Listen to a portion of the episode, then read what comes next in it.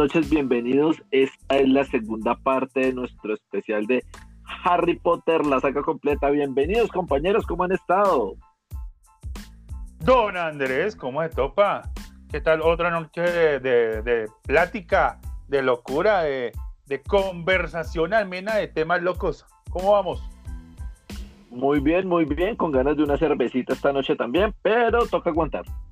Don Epson, ¿qué se cuenta? ¿Seguimos engordando o estamos igual de, redondos? Hola, ¿qué hacen? No, usted sabe que yo soy aquí bien fit. Bien fit. Tiran sí. bien, bien, bien, ¿Tú, no sabías que, No, a mí me dijeron que, que Preco en este momento tiene una barriga light. La hijo de puta. son, son rumores, esos son rumores. Por, favor, por favor, moderemos el lenguaje que estamos intentando eh, de ser friend family, entonces por favor, moderemos el lenguaje. Que Epson sea hijo de putamente gordo no tiene nada que ver con el tema. Yo creo que la farándula colombiana no estaría interesada en, en mi pancita, ¿no? Ni la colombiana, ni la venezolana, ni la, ni la estadounidense, ninguna, ninguna. No, pero sería un muy, muy, muy buen ejemplo de Buda. Yo les dije, ustedes me consiguen el traje marinerito y yo me hago el cosplay del masmelo. bueno, señores, yo creo que voy a, voy a, antes de que sigamos hablando de la gordura, que es tema extenso, sería para otro podcast, eh, yo creo que voy a hacer los, los saludos de rigor, si me lo permiten. Entonces, no, eh, saludos. No, no me lo va a permitir. Ay, tampoco. Empecemos. Les saludo al FBI, a la CIA, DIGIN, DAS, Interpol, KGB, MI6, Anonymous, KPC, KFC, al ñero de la esquina, uno no sabe, y al CAI de la esquina también. O sea, Marico, ¿usted quiere decir que el ñero de la esquina es en el CAI de la esquina? Una de dos, o lo cogieron o está trabajando. ¿Qué pasó ahí? que cada uno lo interprete como quiera. Yo no me voy a poner a meterme en interpretaciones varias. Sí, ahí lo voy a dejar. Adicional, obviamente, pues a todas las personas que nos han escuchado. Veo que antes de que Epson empiece a dar su información, veo que les ha gustado el capítulo anterior de, no el de Harry Potter, no estas, eh, sino el de fragmentado de esta trilogía. Entonces, un abrazo gigante a todos los que nos han escuchado. Un saludo a todos, nuestros amigos, colegas, eh, y todas las personas que están atentas de Hilando Mundos. Muchas gracias. Y aquí estamos con esta segunda parte de, Harry Potter. No sé qué iba a decir, Epson. Que dijiste cae de la esquina dos veces. Al ñero de la esquina y al cae de la esquina. No, dijiste al cae de la esquina, al ñero de la esquina y otra vez al cae de la esquina. Pues igual, siempre hay más caes en Bogotá, no solamente hay uno. Señor, Andrés.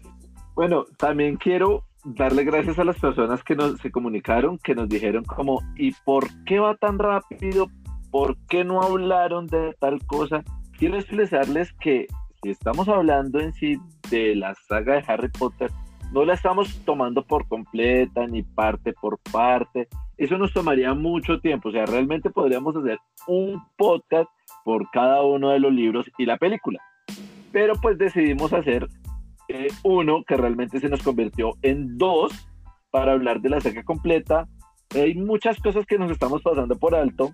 Es como peluqueando uno, dos, tres. Entonces pedimos de antemano disculpas si querían escuchar de alguna parte en específico, nos pueden dejar el comentario, eh, ya sea por acá, por, por la plataforma, o nos pueden encontrar en Twitter.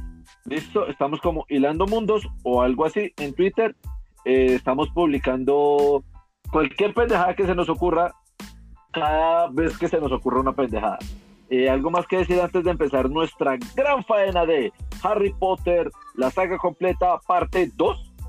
Entonces, a partir de hoy, y van a encontrar el link en, nuestro, en nuestra descripción del podcast, van a encontrar el link de Twitter Vamos a compartir, eh, por favor, estamos esperando que nos eh, dejen sus opiniones también. La idea del Twitter es que estamos en más comunicación con ustedes, las personas que nos escuchan. Entonces, y nada, empecemos entonces, ahí les dejo la siguiente perlita china como veníamos en el podcast pasado. Entonces, vamos allá.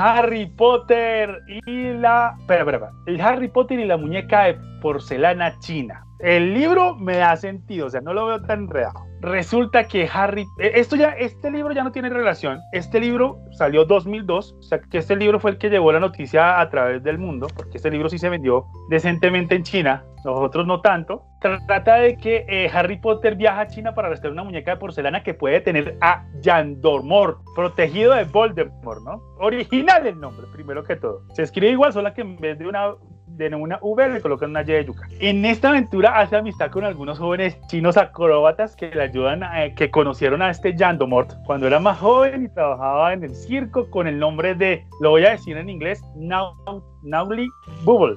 En español, burbuja traviesa.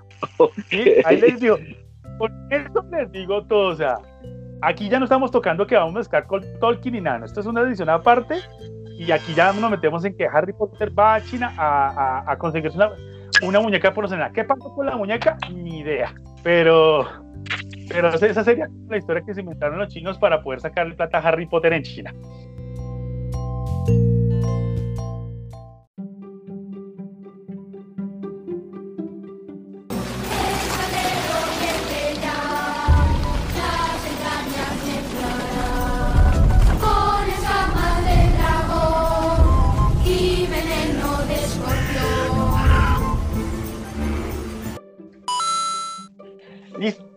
El, la Orden del Fan.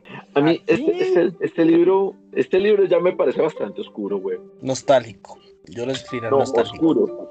Oscuro, porque ya, o sea, vemos que está Harry Potter esperando el comienzo de la guerra. Vemos que el Ministerio de Magia está diciendo como no, Harry Potter y Dumbledore están hablando mierda.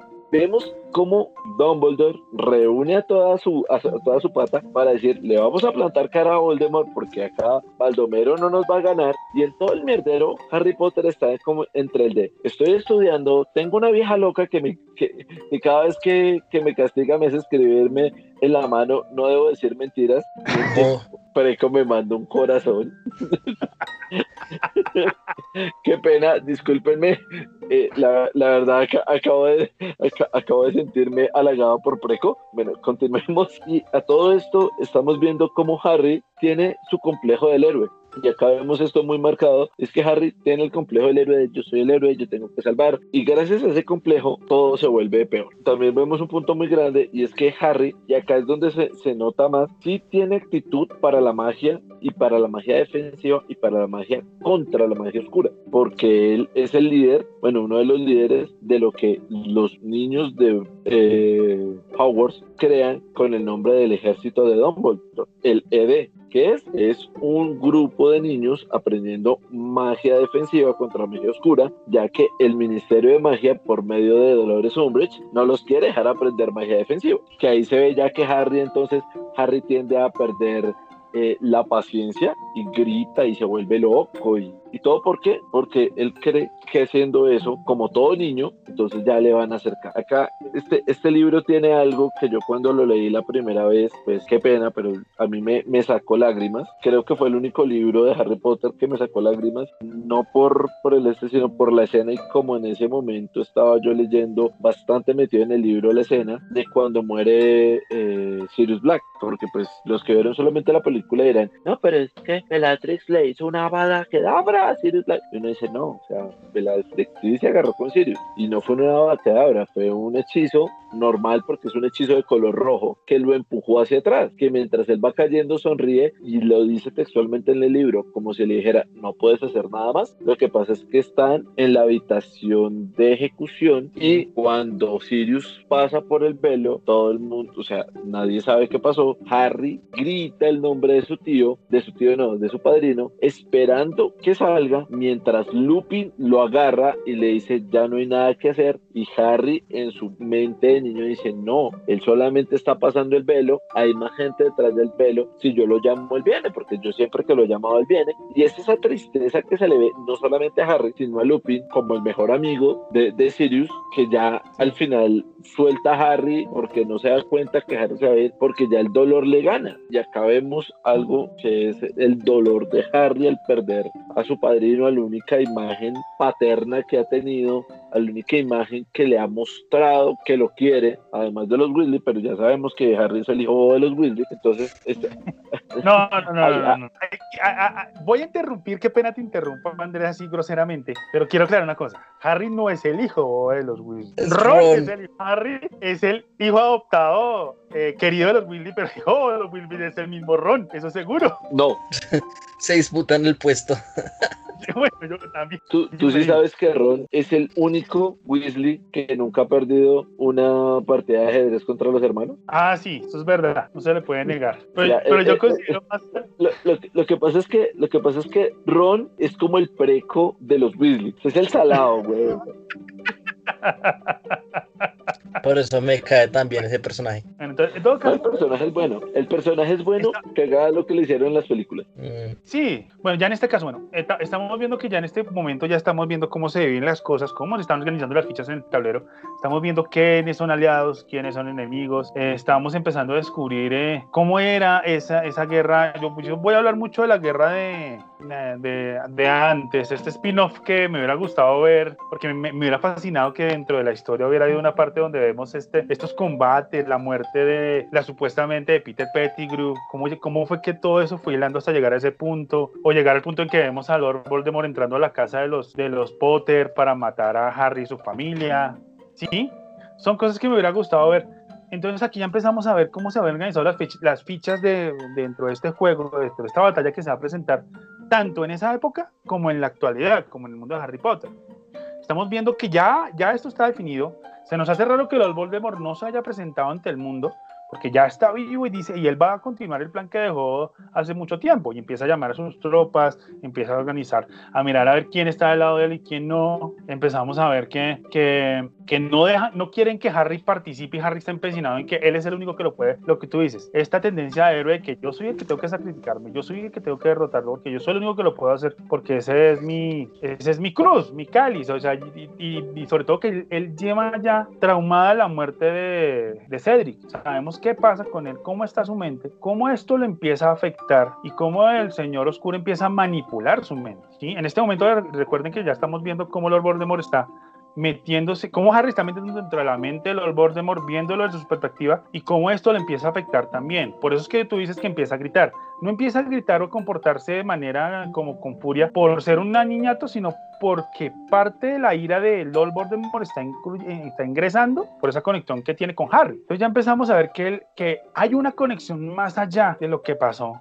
sí, obviamente desde el principio sabíamos que no lo podía tocar Harry, eh, todo esto, pero no, no llegamos a ver que, ese que había un vínculo más allá de, de, la sangre que le han dado, sino de una conexión mental que está empezando a afectar a, Harry en este momento. Y es donde empezamos a ver que, y descubrimos sobre todo algo en un personaje que todas las que es Snape, que aquí empezamos a ver el secreto que esculta Snape, eh, eh, Snape la historia que tiene Snape y por qué el señor tenebroso, por qué podía ser de espía Snape, cuál era, por qué, por qué él, si había tan tantos, tantos servidores y tantos muertos que intentaban espiar a Lord Voldemort, ¿por qué él no? ¿Y por qué él llegó, llegó a, tener, a, que, a ganarse tanto la confianza de Lord Voldemort? Porque era primero un perfecto espía, no le podían leer la mente. Y empezábamos a descubrir lo que era la legeremente y el ocultamente, no me acuerdo cómo se llama la parte de eh, esa habilidad. Legeremancia y oclumancia. Oclumancia, perdón. Esas capacidades de esconder tus pensamientos de gente que los puede leer. Entonces, para él, obviamente, para Voldemort era un espía muy valioso, que no te podía leer la mente. Empezamos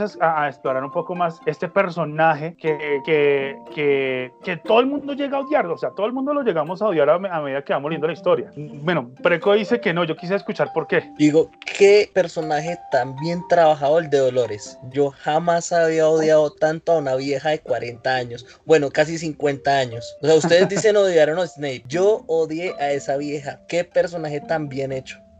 O sea, tiene, tiene, una frase donde baja literal la, foto que tenía del jefe, la baja para que no vea, dice ojos que no ven, corazón que no siente. Y enseguida hace que el otro comience a escribir. Y le está rayando la manito, ya está. Si es mucha madre. Yo creo que esta, esta está tan vieja que le dio clases de maldad a Hitler. Así, así. Eso es, diciendo, cuando, Sí, mira, mira, si es, si, si es un judío, usa esta pluma. Así, así, igualita me la imaginé. Es, o sea, lo que pasa es que todo el mundo, yo digo, todo el mundo le vamos a, a Severus Snape, aunque no entendemos las razones de por qué Dumbledore le, le tiene tanto cariño y tanto respeto, porque igual es, es, es un, es, es un man pero atravesado, es un man de esos que no, no se deja hablar, que es lo que diga él, no me interesa lo que usted me cae mal y punto. No, Dolores Umbris es un caso completamente aparte, lo que usted dice, eso ya era Hitler eh, completamente, ¿sí? Porque es, la, es lo que nos da, es, es, es, es de esa, es la señora que, que, que, dice, que se esconde en esa, en esa cara de bondad todo el mal que tiene dentro. O sea, uno tiene- puta. Sí, o sea, tú, tú la puedes ver al principio y tú la ves como bien, como en su trajecito rosado, como una señora de bien. Pero cuando empiezas a, es, Ah. cuando empiezas a descubrir, son de esas. O sea, ¿cómo la compararía yo? Como con los personajes como los niños de las películas de terror. La huérfana, por ejemplo. No, no, yo la comparo con las viejas chismosas que abundan en Bogotá, que no tienen nada más que hacer en la vida y Las siempre están, siempre están muy bien vestidas, pero están planeando algún chisme, algo donde hacer el mierdero. Andrés. Sí, es la, la, la típica vieja Cizañera. que- que- exacto, o sea, que, que busca cagarse todo, pero también no- nos da, hay un punto que lo dice Sirius, le dice, no, Harry, no todo es bueno y mortífago. Hay gente que aunque no sea mortífaga, se comporta, voy a decirlo en mis frases, como una cabrona, y eso es lo que pasa. Acá también nos muestran eh, un punto bastante interesante, y es que eh, ellos entran al quinto curso de estudio y ponen a Ron como perfecto y a Hermione como perfecto, pero no a Harry. Y Harry dice como, bueno, entonces, ¿cómo así? Y, le- y, y en ese momento Lupin, le, Lupin o, o Sirius le dicen a Harry como, no, tu papá, no, es Sirius, le dice, no, ni tu papá ni yo, nadie en su sano juicio nos hubiera vuelto perfecto. Y también dice, no, el niño bueno era Lupin. Entonces no- nos está mostrando que a pesar de todo, o sea, Harry no es tan diferente a su papá. Harry es un niño eh, cabrón en el colegio porque no le gusta hacer caso. Tiene muchas cosas parecidas al papá, con la excepción de que Harry no es un niño consentido, un niño de papi y mami, sino un niño que por X o Y motivo se siente despreciado por su familia. ¿Listo? Eh, no sé qué más tengan que decir en este punto de este libro, así cosa interesante. Es el primer libro donde Harry interactúa con, con Luna Lovegood. La primera muy buen persona. personaje, muy buen personaje, tanto en el libro como en las películas. Ese aire de loca de estar ahí sin saber por qué está ahí, me parece muy bacán. Yo, yo bueno, eh, voy a hablar de un momento de Luna Woodcourt. Ustedes ya saben la historia de la actriz, ¿no? Ella tenía cáncer, escribió una carta, quería participar. Ella hizo el papel, si no se mal, ella hizo el papel para, para Luna, le quedó bien y creo que superó el cáncer durante la, la, la, la grabación de la película. Ahora, en el caso del personal como tal de Luna Lovegood, a mí no me parece que esté loca. Yo lo que opino de ella es que ella tiene una percepción diferente y una mente más abierta a la realidad. Porque hay cosas que ella sí está viendo. O sea, uno, uno de pronto cuando está, por ejemplo, cuando eh, creo que es en la siguiente película, ah, en El Príncipe Mestizo, que a Harry Potter le, le pegan la patada en el tren y lo dejan tirado y tapado ahí en el, con, la, con la capa de Pero invisibilidad. solamente está en la película, en el libro es diferente. Pero lo que quiero dar a entender es que, es que ella sí ve, ella sí, hay Percibe. cosas que hasta los magos no entienden. Hay cosas que son, ah, es más, nosotros, nosotros no creemos en fantasmas, los, los magos ven fantasmas, pero aún así hay más cosas más allá del mundo mágico. O sea que los magos no tienen todo el conocimiento del mundo.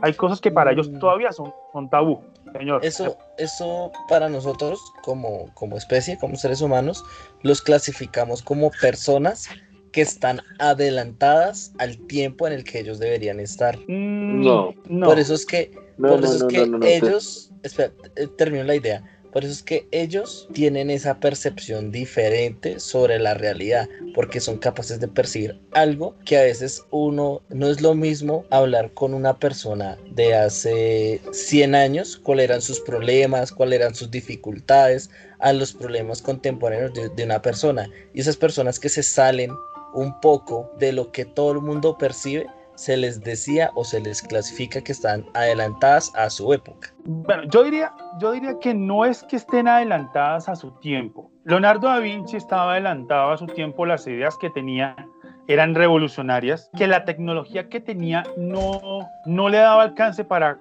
hacer lo que él quería, era una cosa. Pero tenía la percepción. No, tenía la creatividad y la idea, más no era que fuera una percepción. Lo que yo digo de Luna Lovegood es que ella tenía una visión más allá de lo que, de lo que estaba limitada por la mente de las personas. Eso no es estar adelantado a su tiempo, sino mirar más allá de lo que su tiempo le estaba dando. Leonardo da Vinci estaba, él, era, era una persona que sí estaba adelantada a su tiempo porque las ideas que tenía no era por percepción, sino por creatividad. Eran ideas que sí iban a dar en un futuro. Él fue el precursor de, por lo menos las ideas que tenían el precursor del tanque, precursor del helicóptero, o diferentes tipos de aeronaves que la tecnología de la época no le daba. Eso es estar adelantado a su tiempo. Lina, eh, Luna Woodward no tiene una percepción del futuro, sino tiene una percepción de otras cosas que la mente normal del mago no las ve y tiene una mente abierta para asimilarlas e intentar comprenderlas, intentar eh, ser el medio entre eso que no están aceptando los magos y los magos. Eso es una percepción diferente. No sé, ¿algo más sobre este libro? Eh, sí, acá vemos, acá vemos dos cosas importantes en el libro. La primera es que hay alguien que siempre habíamos llevado de menos, que es Neville Longbottom. siempre, pensamos que era, siempre pensamos que era el pendejo, el bobo, el, o sea, que, que, que, era menos que Ron, por decirlo de alguna forma. Y acá vemos que es uno de los más como con cojones como con decir, pues yo no sé mucho, pero yo les colaboro así me casque. Y el man es uno de los pocos del ejército de Dumbledore que se va con Harry y su pandilla al Ministerio de Magia con a enfrentarse a los, a los mortífagos. También vemos una cosa que fue por la culpa y todo de lo que habla este libro, que es la profecía, que se rompe, que al final descubrimos cuál es la profecía, que la profecía nos habla de un niño que nace a finales del verano, que no podrá morir hasta que el otro muera, que tendrá algo que el Señor Tenebroso no tiene y que será marcado por el propio Señor Tenebroso como uno igual suyo. ¿Listo? Entonces, acá ya, ya nos, nos, nos parte el punto, nos pone como este es el primer libro del mierdero, entonces, y nos da paso a, pues, a las pérdidas que, que, hubo en este libro y nos da paso al sexto libro que es El Misterio del Príncipe que pues dime. Yo quería hacer una relevancia con ese personaje que tocaste. No es la primera vez que el acojonudo ayuda a sus amigos. Creo que en el primer libro él también trata de ayudar no a sus amigos sino a su casa. Cuando les dice, si ustedes hacen lo que creo que van a hacer, vamos a perder por puntos y vamos a quedar descalificados. Y se enfrenta a sus amigos. Sí, sí. O sea, y lo que pasa es que hasta el actor cambia, ¿no? Tú no ves el primer libro y todo eso, sí, todo es mismo actor, igual que lo de Kakarri, Germán y Ron. Pero el personaje es parado en la raya. Sí, el personaje sabe lo que tiene que hacer, el personaje obviamente es una persona con miedo, una persona que, este, que, que, es tímida y todo eso, pero sabe que el miedo, a lo mejor, siempre vamos a tener miedo y que hay que enfrentarlo, ¿no? Puede estar cojonado y además hasta el actor cambia con el paso del tiempo y se ve diferente a como lo ve uno pequeño, o sea, se ve hasta mejor que el propio Harry Potter. Gorditos y bonitos, muchachos, gorditos y bonitos. no, no, no, el muchacho cambió bajo como para ver la evolución.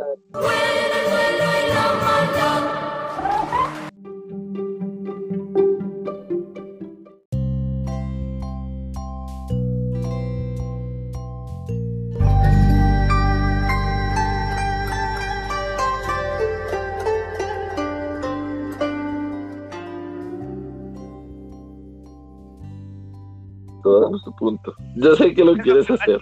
¿Tienes la perla china? Ah, ah, como ambos libros se llaman igual. Harry Potter y él originalmente es el príncipe media sangre o sangre mestiza, ¿no? Que aquí en Latinoamérica se terminó llamando el príncipe ¿qué? El misterio del príncipe. No, aquí se llamó el misterio del príncipe, el libro. No, el, el misterio, ah, sí. No, el príncipe mestizo se llama. ¿El príncipe mestizo se llama acá? ¿No era el misterio del príncipe? Mestizo. El príncipe mestizo, hasta donde yo me acuerdo, el príncipe mestizo en Estados Unidos creo que era Hans que es, el príncipe media sangre. No, aquí sí se llamó el misterio del príncipe, lo estoy consultando en San Google. San Google. Pero sí, es, eh, originalmente es el príncipe media sangre o príncipe mestizo. ¿Y en qué consistía la versión china? Cuéntanos. No, en China se llama igual. El príncipe, eh, el príncipe media sangre príncipe mestizo. La diferencia acá es que dice que en Harry Potter está aburrido con la educación que tiene en Hogwarts, entonces decide trasladarse a una escuela de magia y hechicería en Asia, se llama Potters, Couters, una vaina así. Y en esta escuela, déjame terminar, déjame terminar. O sea, Harry Potter decía que se aburre de Hogwarts, no le gusta cómo están educándolo y, lo, y se quiere ir para China. La, escuela se llama Walters, una vaina así, en Asia. Lamentablemente, lo, lo voy a leer textual como está ahí.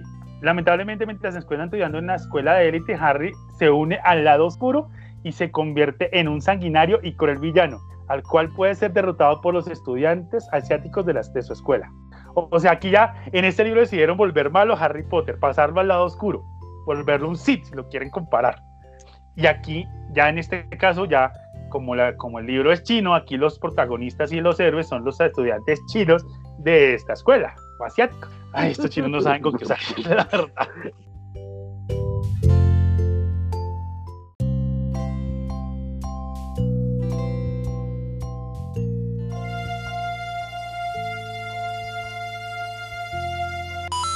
Pero tocaste un punto muy bueno que no habíamos mencionado, que fue en el cáliz de fuego. ¿Qué? El tema de las diferentes escuelas. En el quinto, ese es el quinto, ¿cierto? El cáliz. En el, quinto. Perdón. Cuarto, cuarto. Perdón, en el cuarto solo nos habían, hasta el tercero nos habían hablado de Hogwarts. Como que solo existía eso y ya. O yo lo entendía. Por lo de las películas. No, y y dicen que es una de las mejores escuelas que hay en Europa. Lo que pasa es que no mencionan más escuelas hasta que yo no sé, hasta, no, no sé, creo que hasta la, en algún momento sí, eh, creo que es en el segundo, eh, Draco Malfoy menciona que a él le hubiera gustado que lo hubieran llevado a otra escuela donde sí, que es la de Boltran. Eh, sí, que no estoy mal, que ahí sí manejan magia oscura, que le hubiera gustado ya porque aquí no, él dice que no le gusta porque aquí no le dejan manejar el tipo de magia. Son muy fresas. Más allá no es, es son de fresas, sí. Más allá de eso, no mencionan más sobre las otras escuelas, sobre qué país está, porque más que todo son como las secretas, ¿no? Pero sí, es no, sí lo hacen como algo notable y las diferencias drásticas que hay culturalmente. Claro, porque una está en la parte norte, otra está en Francia, la de Volvato no es la que está en Francia, Después con el pasar de las películas encontramos que hay otra en, en Estados Unidos. Hay una parte que nos habla de que hay una escuela de magia en Latinoamérica, que uno de los estudiantes uno de los estudiantes le manda un gorro que le hace poner las orejas de burro a uno de los Weasley. Sí, o sea, ya empezamos a ver que hay, ah, que hay, o sea, obviamente no, no, no, es, no está fuera de idea ni lógico que haya más escuelas que solamente Hogwarts. Obviamente y, lo que tú, obviamente, pues nos centramos en esta porque es la historia que ella conoce, yo creo que es el mundo que ella conoce, Inglaterra, ¿sí? Además que la historia de la magia me parece que está muy bien centrada y yo no me imagino una historia, una escuela de magia latinoamericana en Brasil, ¿cómo sería? ¿Sí? Sí, o sea, yo me, yo me lo imagino con de, de, de busito, o, imagínate una, una, escuela de magia en Bogotá. Oh, genial, weón. Todos cachacos, weón. Imagínate, imagínate la escuela. No, ¿cómo se vestía uno en la escuela en el colegio, no? Eh, pantaloncito gris, el saco del colegio sea azul, sea vino tinto, que a mí me tocó vino tinto, por ejemplo. Y así, y con una varita mágica. Y agarrándose, y uy, nos vamos a enfrentar en la, en la salida. Yo lo espero, ya verá. Espeto a la salida lo, lo, habrá cabreo. Lo habrá cabreo. ¿Sí? Entonces, obviamente va a haber diferencias culturales porque de, de, colegio, de país a país, de, de, de, aquí al otro lado del charco, como lo quieras llamar, obviamente va a, haber, diferencias culturales, ¿sí? Que lo ve reflejado en que solamente son escuelas europeas. Bueno, antes de que te siga riendo el príncipe mestizo, que no hemos tocado ese. espérese, espérese.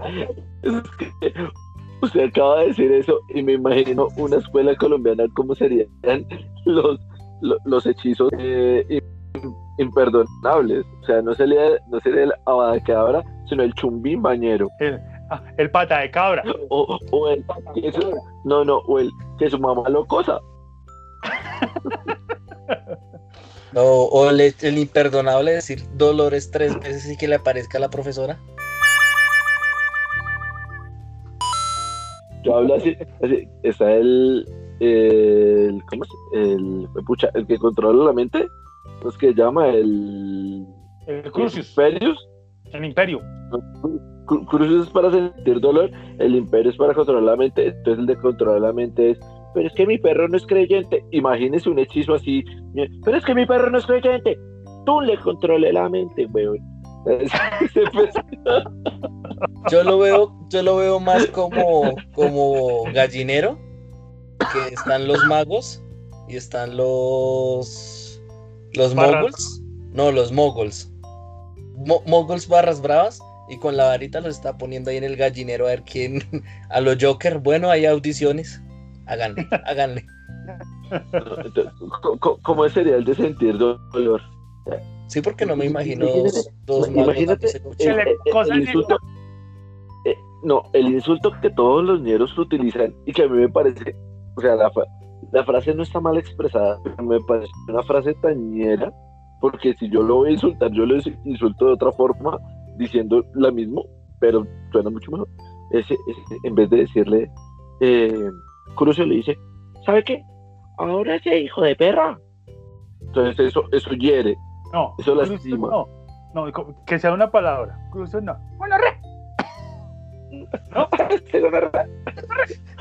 no. tenía gonorrea, no, tómela. Para que le rasque. Ese sería un imperdonable. ¿En qué estamos? Venga, venga, saltemos el charco, por favor, regresemos a, a, a Inglaterra, por favor. Ok. las historias, de, las historias de, de, Pepito Pérez y, y, la, y, la huaca maldita. Sí, por favor, dejémoslas acá. De, de no sé, eh, Juan Rodríguez y, y, el tesoro y el tesoro Muisca. No sé, dejémoslas acá.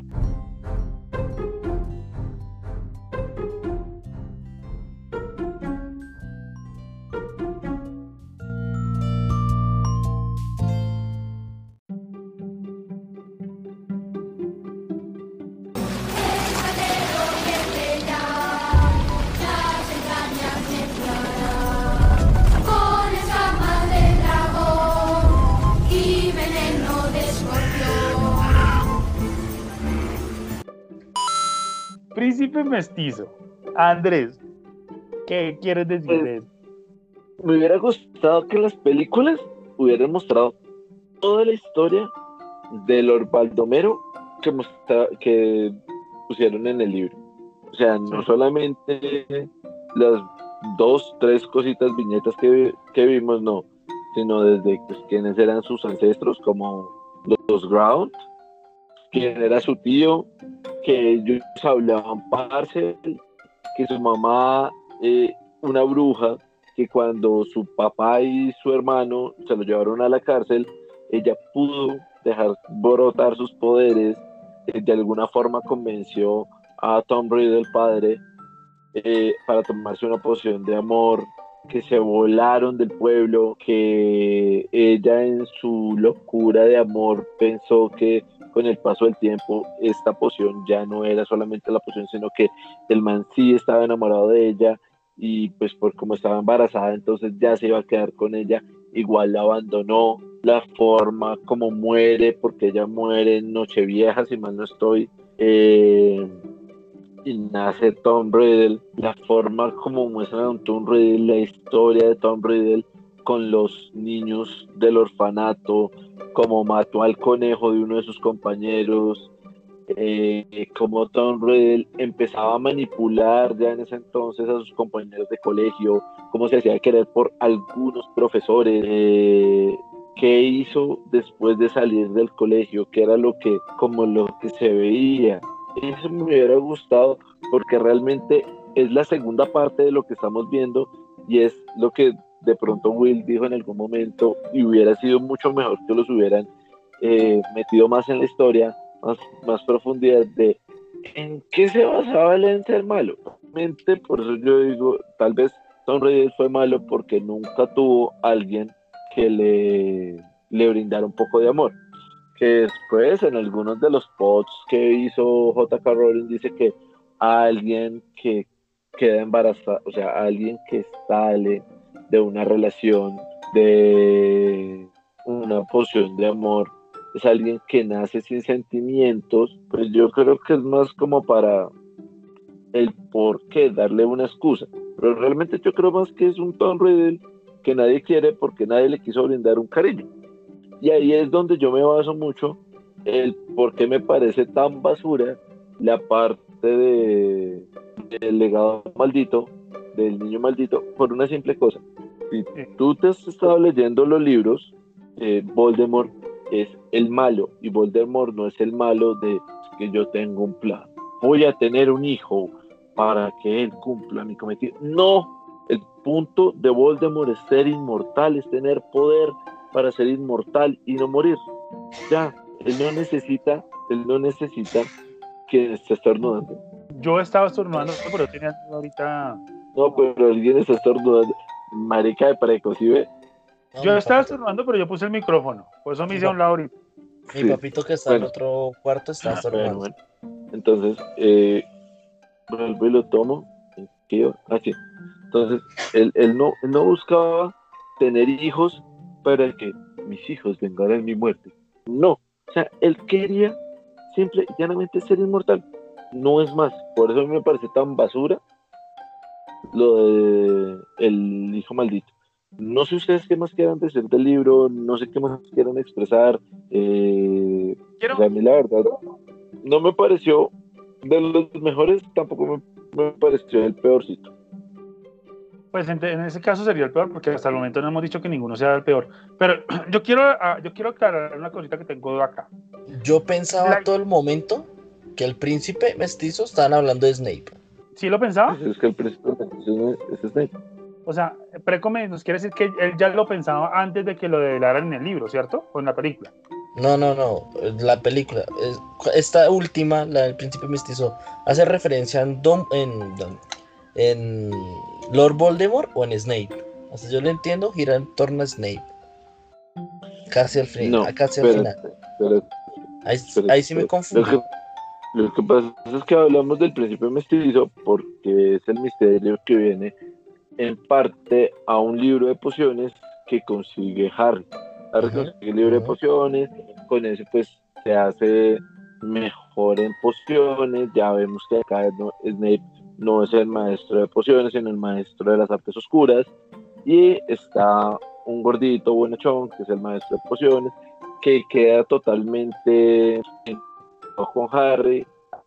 También en este, en este libro y en esta película vemos que Harry y Jean por fin como que, oye, tú me gustas, y se besan y son pareja, que me hubiera también gustado mucho que el beso de ellos hubiera sido como en el libro y no como salió en la película que me pareció una basura, sino como en el libro así al final de la, la Copa de Quidditch que ellos se miran y se abrazan y se besan enfrente de todos. Eso me hubiera parecido más bacán. Dime, Will. Bueno, yo quise hacer la siguiente pregunta. En El Príncipe, en, si no estoy mal, déjame lo recuerdo, en la Orden del Fénix tenemos las clases de la geremancia y en el libro nos empiezan a relatar como la historia de, de Snape dentro de cuando tienen estos encuentros, ¿correcto? Es en este libro, ¿sí? En, el, en, el, en la Orden del Fénix. Mm, sí, en la orden de, no, eh, sí, sí, creo que sí. Sí, creo que es en la orden del Fénix. En la orden del Sí, que él empieza como, como entrenamiento, alcanza como a chocar parte de la mente de, de Snape y empieza a darse cuenta que él tenía una, que cómo era la relación del papá con Snape cuando eran jóvenes, ¿no? Que al final Snape no era malo, sino que a él, a él le hacían bullying, ¿sí? Ya en este caso, ese mestizo primero empezamos a, a denotar un poco más de la historia de Snape sin darnos cuenta, obviamente, porque eso no lo, no lo muestran al final, que es él, es el príncipe mestizo, que obviamente lo que ya demostrábamos, que él era muy hábil con las pociones y todo esto. ¿Sí? Estamos viendo en este momento un poco más del personaje de Snape, ¿sí? Ya empezamos a ver cómo fue su infancia, por qué es que es así, aunque no develamos todavía, o por lo menos creo que me parece que en esta parte del libro no sabemos que él es, todavía él estaba enamorado de la, de la mamá de Harry. Eso lo veremos, eso lo vemos en el último, si no estoy mal, ¿cierto? Pero empezamos a hablar un poco más de la historia del personaje que al final de todo esto va a ser parte importante del cierre de Harry Potter. ¿sí? Más allá de lo que dice, de, lo que, de, todo esto, de la historia de Snape, de la aventura que tiene con este libro, de la preparación, de los planes que están haciendo para, para el próximo año, no hay, no hay mayor, mayor cosa, ¿sí? Más que todo es, es empezar a descubrir el amor que tiene por Ginny, que ella tiene por él, o sea, empezar a, este libro me parece más como empezar a, a conocer, es una preparación para lo que viene, es como la calma antes de la tempestad, como es un libro que es, es, como más tranquilo a pesar de que tiene sus momentos de acción, con la, con la prueba que le ponen a, a, a Draco Malfoy de que tiene que, que, que dejar entrar a los a los dementores, todo eso. Que final, ah, sí, sí, sí, de, no dementores, sino que mortífagos, que quieren entrar a, esto. Lo veo calmada hasta la parte final. Más, eh, yo, yo todo el libro lo veo calmada hasta la parte final. Obviamente ya empezamos a explorar también sobre la vida de Tom Riddle, ¿no? Porque ahí le está mostrando, todo el mundo le muestra los diferentes recuerdos que tienen de Tom Riddle cuando pequeño, de cómo era, de dónde vivía, ¿sí? ya le empieza a dar la información que hace falta. Eh, entonces, este libro es más que todo un, prepara un preparatorio. Es como decir, mira, te estamos preparando para que ah, sepas que ya se viene el final, que ya esto se va a acabar. ¿Sí? Este es el último libro, te estamos dando como lo que falta, cerrando algunos cabos extras, para que lo que viene al gran final. ¿sí? De los siete es el, el, el peor por decirlo de alguna manera, no estoy diciendo que sea malo ni nada, sino que entre los buenos es el último. Por lo que te digo, porque es preparatorio. No sé si Epson quiere decir algo. Bueno, termina tú con nuestra perla japonesa y e, e, entramos al principio y el final del film.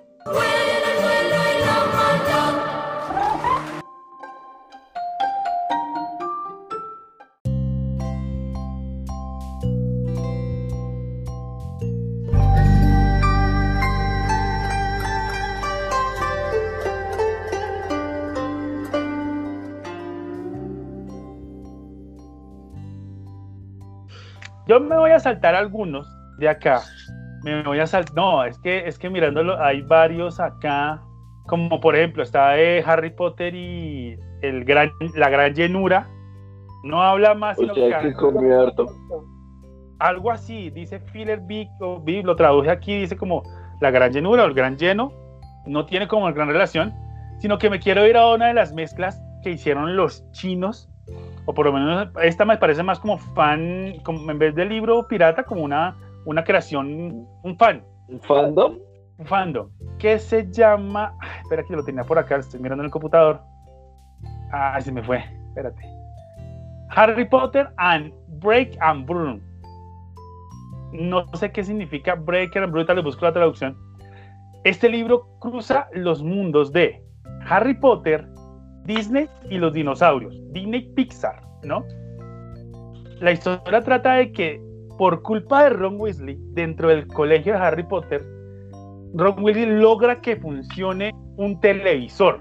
Aclaremos que dentro de, las paredes de Hogwarts la tecnología, la tecnología no funciona.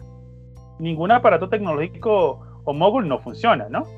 Entonces, entonces Ron logra hacer utilizar un televisor el problema es que la magia se vuelve tan loca que las criaturas de, los, de, las diferentes películas y diferentes eh, series empiezan a salir y a vagar por el, por el castillo de, de Hogwarts.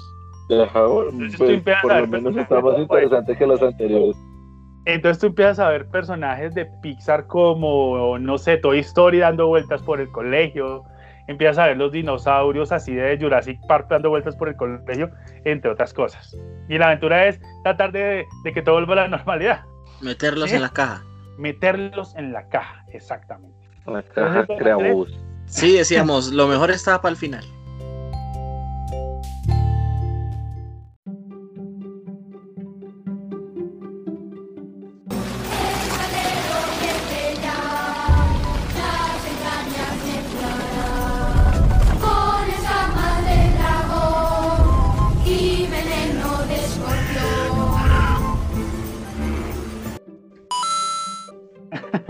Bueno, acá vemos el séptimo libro. Acá empezamos con el séptimo libro, que es el final de toda esta historia. No es un libro malo. Es más, para mí el libro es muy bueno, excepto por el último capítulo. Me dejaron muchas cosas abiertas que me hubiera gustado que las hubiera encerrado, pero el último capítulo es lo peorcito. Tiene cosas muy buenas, tiene cosas muy tristes. Eh, pues empezamos ya acá a ver que es el único eh, libro, la única historia de, de Harry Potter donde él prácticamente no está en el colegio. Es casi toda, toda, toda la esta está, está huyendo de los mortífagos, porque pues ya acá en el último pedazo del sexto libro, Dumbledore muere, acá ya como en el tercer, cuarto capítulo, creo que como en el quinto, el ministro de magia, de magia muere, ellos están huyendo por un lado para el otro, entonces todo nos lleva que más del 50% del libro, ellos huyen y ellos están buscando qué carajos van a hacer, porque no saben qué van a hacer, no saben cómo llegar a conseguir los otros horrocruxes, saben que es un horrocrux, saben cómo destruirlo, pero no tienen ni la puta idea de dónde está, ni la forma de destruirlo. Ya después como de la, el principio de la cuarta parte del libro, la última cuarta parte del libro, empieza todo como a fluir rápido, como a ya vamos a acabar esto. Yo creo que fue más porque presionaron a la, a la escritora para terminar el libro que porque realmente ella haya tenido su pensamiento en hacer eso. El libro no es malo, es más, me parece muy bueno el libro, excepto por el último capítulo, vuelvo le digo, me gusta mucho la forma como manejan las batallas en Hogwarts, como nos muestran que realmente, bueno, acá eh, vemos que es el error de Voldemort cuando crea su séptimo Horrocrux, o sea, divide su alma en ocho, porque acá ya pierde el número mágico que es el 7 y genera ocho partes de su alma, lo cual pues, daña realmente como la sincronía de todo el poder mágico.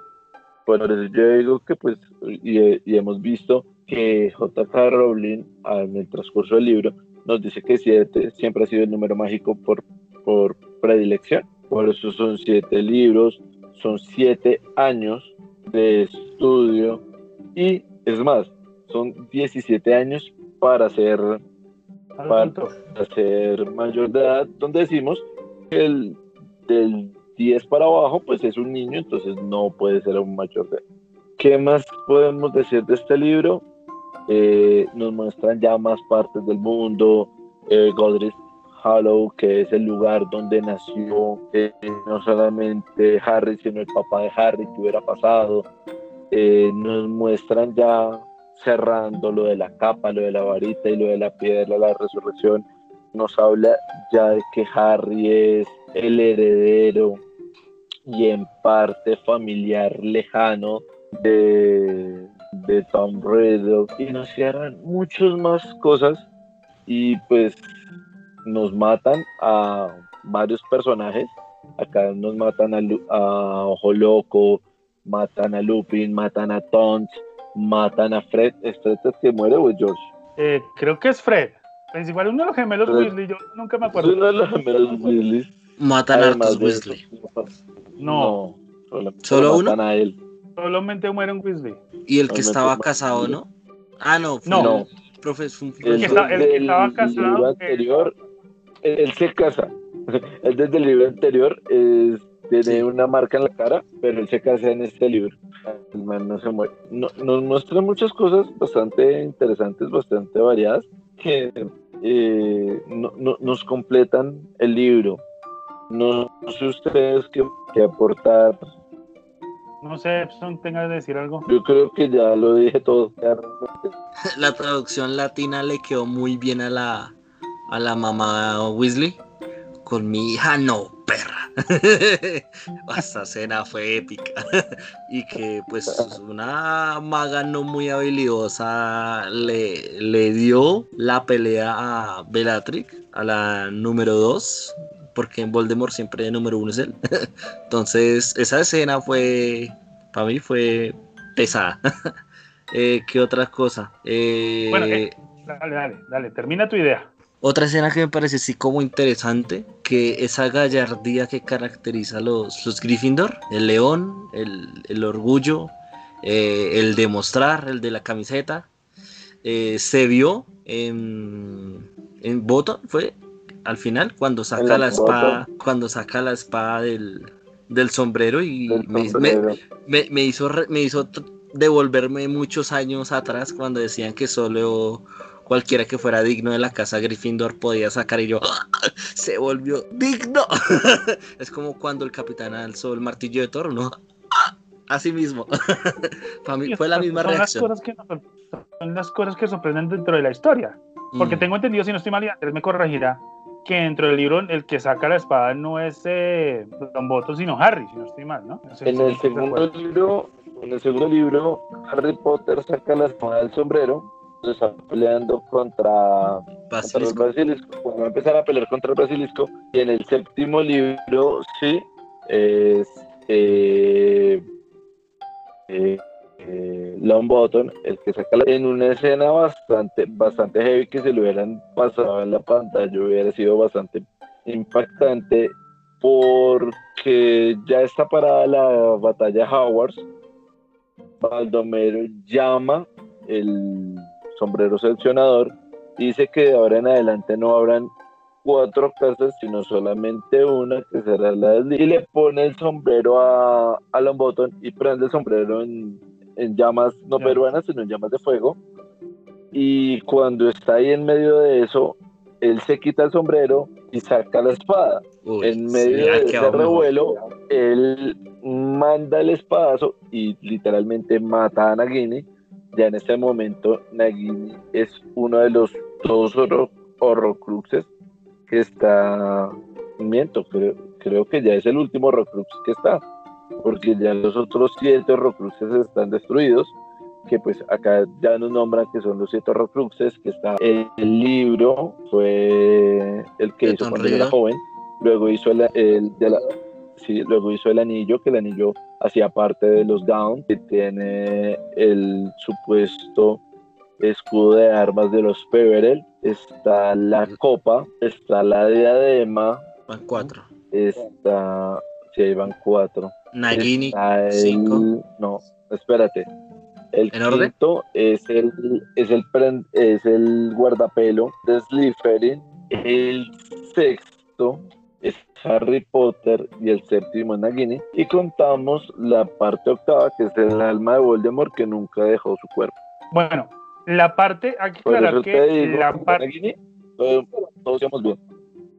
No, no, lo que pasa es que los horrocruxes, recuerda que él ya perdió una parte de su alma cuando Harry Potter, cuando intenta ma- matar a, a, Harry. a Harry. O sea, a él, a él lo toman que eso crea a Harry como si fuera el otro Horrocrux. Sí. Él da parte de su alma quedando otro horrocrux, que ahí es cuando, cuando queda el, el, el este. En todo caso, tenemos entonces, era Nagini, la diadema de Ravenclaw, la copa de Hufflepuff, el guardapelo de Salazar Different, el diario de Tom Riddle, el anillo de Solomo Ground, Lord Voldemort y quién es Serpo el Loco. No, lo que pasa es que Erpo el Loco fue el primero en crear unos horro- los Horrocruxes, pero solamente Ah, creó uno. Siete, y contándolo de Harry Potter serían ocho. Sí, sí, sí, sí. Listo. Eh, mi parte del libro, entonces, para terminar, como te dije, esto ya es el cierre, este ya es el último libro. Ya aquí es que termina la historia, aquí es que acabamos. Entonces ya empezamos a ver la historia primero de los 13 reliquias de la muerte. Una fábula que me parece muy buena, es una fábula muy interesante. Hay una fábula eh, de, igual que es de, los, que es de tres hermanos, no la recuerdo ahorita, no me voy a poner a narrarla. Entonces, eh, no es que sea creada como tal por J.K. Rowling, sino que es como en base a una leyenda que ya existía. Ahora, ese es el final.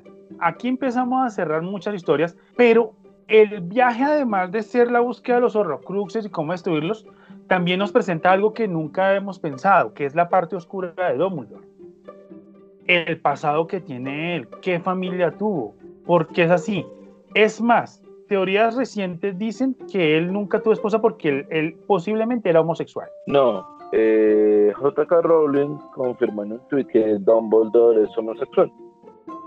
Que a- al, al Twitter eh, una, una de las frases fue como, pero es que yo no veo a Dumbledore como homosexual, yo lo veo normal. Y la, la frase de ella fue como, pues, es que cómo se ve una persona homosexual, normal. O sea, no Normal, se sí. le quita, O no sea, se le pone. Sí. Entonces sí, no estoy- mu- mucha gente dice, ah, O sea que, que, que Dumbledore tenía, eh, le gustaba Harry Potter. No, o sea, No, Dumbledore lo nunca consiguió mujer porque él no quería mujer, quería hombre, le gustaba más el sexo masculino, pero igual tampoco es relevante en la historia. Solamente pues el man tenía sus gustos. Sí, ya. Además, es uno, además Igual- dentro de la historia, además dentro Sí. de la historia, dentro de todos los libros, la parte de, de que si era, si era homosexual o no, no es relevante dentro de la historia. Nunca hablamos de una sexualidad más allá de el amor que tiene Ron por Hermione, el amor que tiene Harry por Ginny y otros personajes secundarios también ahí. Ah, ah, no es algo que se va a arreglar. Lo que pasa, lo doy a entender, es que dentro de este libro ya no nos sentamos en la... Tenemos la aventura principal de Harry buscando los Horcruxes, pero también empezamos a ver una parte que es la, el mundo, la vida que tuvo Dumbledore. eh, Dumbledore. Joven, la batalla que tuvo, la batalla contra Grindelwald, que también la mencionan, y es lo que vemos en las películas que están saliendo ahorita. Entonces ya empezamos a explorar un poco más la historia de eh, Dumbledore, adicional de que ya al final vemos la historia que, que nos lleva a entender más a Severus Snape. Y el, y el precio Sí. que pagó Dumbledore por su conocimiento con su hermana. Exacto, esa es otra. Exacto, eso es otra cosa. También, también, también tenemos que ver si vamos a, a cerrar acá que el amor entre pues, el amor en el universo, en el mundo de Harry Potter, es un amor que genera hijos por osmosis. Genera ¿Por hijos, por lo menos. Hijos por osmosis, weón. O sea, ellos no tienen sexo, ellos generan hijos por osmosis. Por eso la giganta mamá de Hagrid tuvo Ah. Lo tuvo a él con un man que era pues más bajito que mucho más bajito que ella. Como usted con una llanera. No, tampoco, no son tan altas. He conocido más altas en, en la costa. Ah, ok. Lo que pasa es que el tema sexual, vuelvo y lo repito, lo dije ahorita, no es un tema que se toque. Obviamente muchos quedan como, bueno, en serio, como hizo el papá Harry, que era un hombre normal y más bajito que el promedio, con una giganta. Eso es una, cosa, una cuestión que va a quedar pendiente. Yo diría que es magia, él dice que es por osmosis, eso va a quedar, eso creo que nunca lo va a explicar eh, J.K. Rowling cómo pensaría ella que sería esa relación. ¿Sí? Lo que me refiero es que aquí ya estamos cerrando cabos. Ya si alguna persona quería conocer un poco más de la vida de Dumbledore, ese es el libro, porque ningún otro libro como que profundiza en eso. Si quieren conocer exactamente por qué, eh, por qué Snape es como es y por qué hizo tanto sacrificio y por qué protegió a Harry y se, y, y se hizo espía de Dumbledore, ese es el libro. ¿Por qué se lo aguantó tanto? ¿Por qué se lo aguantó tanto? No, es ¿Por que qué lo protegió tanto? Realmente, realmente hay, hay una teoría que dice que en cada, en cada escena en que Snape insultaba a Harry, había un pequeño guiño de lo que él sentía, dicho tan sarcásticamente que nadie se enteraba. Como por ejemplo cuando él llega en la, primer- en la primera clase y empieza a decir los nombres y cada nombre significa algo que relaciona con Lily Potter. Entonces, eh, eh, es, es una teoría bastante loca que, que vi por ahí, que al final de cuentas hasta podría ser cierta porque Snape no era cualquier pendejo. O sea, Snape era uno de los más pensantes de, de Hogwarts. O sea, El más académico. eh, se acercaba mucho a, a Dumbledore en lo académico. Pero ambos tuvieron su, su, su historia trágica, que eso hizo que se desarrollaran. eh, por decir, Snape tuvo más, o sea, tuvo más, no, pero como que- lo limitó un es poco que- la muerte de Lily.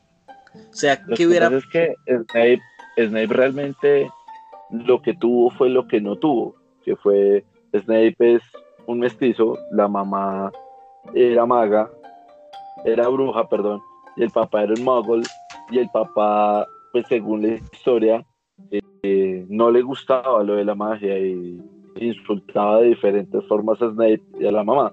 Eso le generó un trauma, igual pues niño, niño con sus pensamientos de la magia oscura, de las cosas así, eso lo llevó por otro camino que lo podría decirse lo llevó de nuevo a perder el amor de su vida, porque gracias a una cosa que él dijo, Lily como que, ah, sí, fue su mierda, hermano. Que fue... Ustedes se enamoró Sí, realmente sí. Bueno, ¿algo más que decir? No, yo creo que no, yo creo que aquí ya matamos a Harry, Harry hace su último sacrificio, sacrificio y enterramos el, el cuento. No creo que haya por qué profundizar más, no sé. Eh, yo creo que lo que. Yo, yo, quiero dejar, yo quiero dejar una cosa. Hay, hay dos películas ahorita que ya sabemos que son eh, animales fantásticos y dónde encontrarlos. Yo creo que no debemos tocar esas dos películas todavía hasta que nos salga la tercera y hacer un podcast aparte. ¿Por qué? Porque Harry Potter, Harry Potter, esto ya lo cerramos. El, el, el la maldición, eh, el niño maldito es que se llama, ya ni me acuerdo es una vaina que no me parece que hay que tocar, una vaina que ya creo que le dijimos mucho de ella antes. Vuelvo y lo repito, es un guion que lo decidieron empastar y vender, porque así está. Entonces, no sé si Epson quiera decir algo. Eh, sí, al final también esa, esa parte que hace el personaje Hermione al final de la última película, el último libro, de dejar a la familia por esa misma persecución que le están haciendo a, Harry y el grupo de ellos. Me pareció una, cosa bastante cruda, ¿no? Dejar la familia atrás, borrar el concepto de que usted tuvo una hija por amor, por protegerlos. Eso me parece un sacrificio por parte de Hermione muy grande y que en todas las películas pudieron haber habido más, más, más mestizos, más. Pero en el, en el personaje que se encarnizaron, diciéndole sangre sucia fue a ella. Entonces esa parte me parece como que como un acto de amor muy sincero que siente sobre los papás, esa última parte. Bueno, señores, entonces esto es Harry Potter, la saga original. Eh, creo que no es más. Espero que hablándole a nuestros escuchan, hayan disfrutado, yo quiero, Andrés. Yo, quiero una última cosa. Eh, ¿Cuál fue su mejor libro y su peor libro de esta saga? Empecemos por Preco. no me lo he leído. bueno, la película, pendeja. La mejor película, eh, la del Cáliz de Fuego, porque pues, yo soy una persona muy visual y tiene mucho contenido mágico, ¿sí? Tiene dragones, tiene magia para poder sobrevivir en el agua, tiene un laberinto de criaturas, o sea, tiene un entorno muy, muy mágico, ¿sí?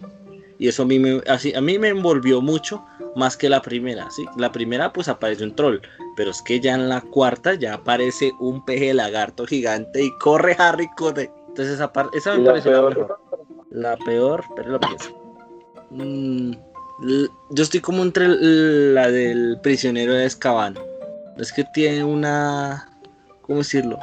Tiene una transición de la historia muy lenta, ¿sí? Uno, uno, uno está acostumbrado a unas historias de Harry Potter a que va con un, con un empuje, ¿sí? Como con una velocidad constante. Pero como que en esta la historia se, se esfuerza un poquito como para que ande, como para que siga su curso, como para que llegue a algún lado. Por eso siento que no es, como la mejor. ¿Y Don Will? Bueno, yo sí me refiero a los libros, pero las películas me gustan más los libros, primero que todo. Eh, a mí me gusta, en el caso pues ya de los libros, a mí me gusta mucho el, el, ¿qué? el prisionero de Azkaban el viaje, a mí me parece que es un viaje del tiempo que tiene coherencia, primero que todo. Es interesante la aventura, es interesante lo que tienen. Eh, todavía no tocamos el tema de que empezamos a irnos más oscuros ni nada de eso, sino que todavía mantiene como la esencia de lo que es Harry Potter en, su principio originalmente, ¿no? La peorcita, para, para, para no alargar esto tanto. Pues yo siempre digo que el príncipe mestizo, yo la veo más lenta. Príncipe Mestizo es como, como, venga, organicemos esto, cerremos algunos casitos, preparemos a los lectores para rematar esta historia y cerrar esto y ya. Bueno, y para terminar, eh, yo diría lo mismo. Para mí, para mí el, libro más, más lento que hicieron como para, para terminar, como para cerrar todo y, y terminemos esta vuelta así, fue el del príncipe mestizo, el mejorcito lo que dice, tiene una muy buena eh, expresión escrita del viaje en el tiempo que J.K. Rowling nos está dando, donde nos dice usted puede viajar en el tiempo, pero no puede cambiar lo que hizo porque eso hace parte de su pasado, no de su futuro ni de su presente. Yo creería que también. Y pues nada, eso sería todo. Eh, gracias a los que nos escuchan. Este podcast es un poco largo. Los que llegaron hasta este, hasta este punto, muchas gracias. Y pues hasta la próxima. Sí, a los que llegaron a este punto se dieron cuenta de que llegó la fiscalía.